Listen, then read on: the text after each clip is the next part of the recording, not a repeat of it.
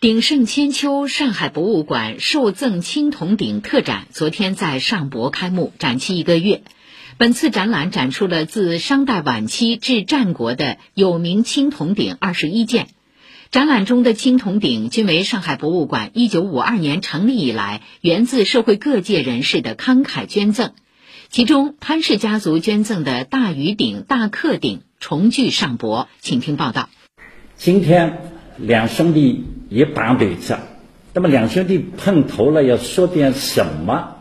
首先会谈起八十四年前战乱的时刻，那是一九三七年的中秋后，在日寇的枪炮声当中，于鼎和柯鼎两兄弟被潘大禹先生带领亲属们装进仓促打造的木箱，埋入地下。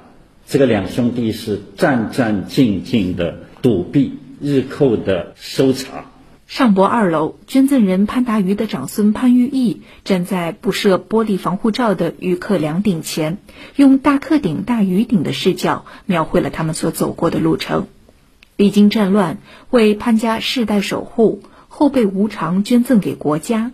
那是一九五一年的新中国，百废待兴，交通物流并不方便。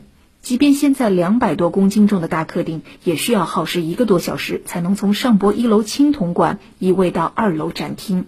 那当年又是如何搬运的呢？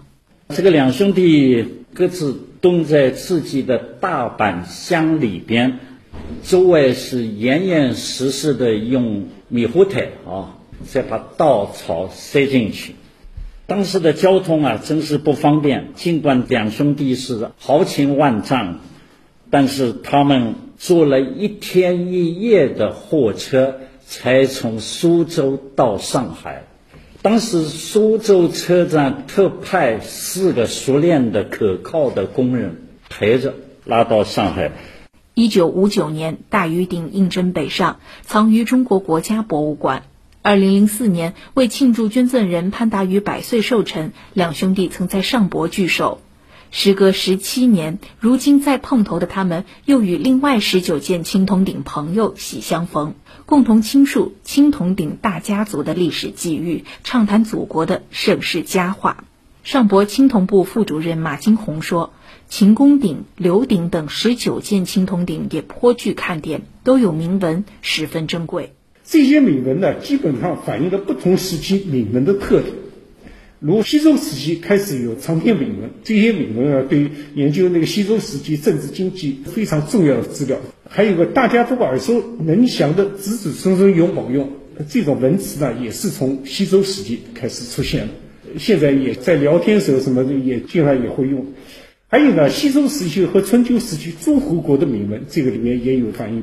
为配合此次展览，上博还推出了鼎艺、鼎礼、鼎食、鼎趣及全新的鼎鼎有名共五大系列一百一十余种文创产品，涉及服饰配饰、饮食、儿童教育等多方面。上博文创中心副主任冯伟介绍，大克鼎雪糕和口罩颇受欢迎，庄重典雅、俏皮可爱两种具有反差的设计风格，与参观者分享上博对于刻梁鼎敬重又亲切的丰富情感。现在朋友圈已经刷爆了，就是大克鼎的雪糕。其实还推了系列的有大克鼎和大玉鼎的元素的那些棒棒糖啊，然后还有马卡龙啊之类的那些甜品特饮。其实文创对我们的来说是大文创，还有文创展览、文创的教育之类的，我们和国博之间会做更深度的各方面的合作。以上由记者吴泽宇报道。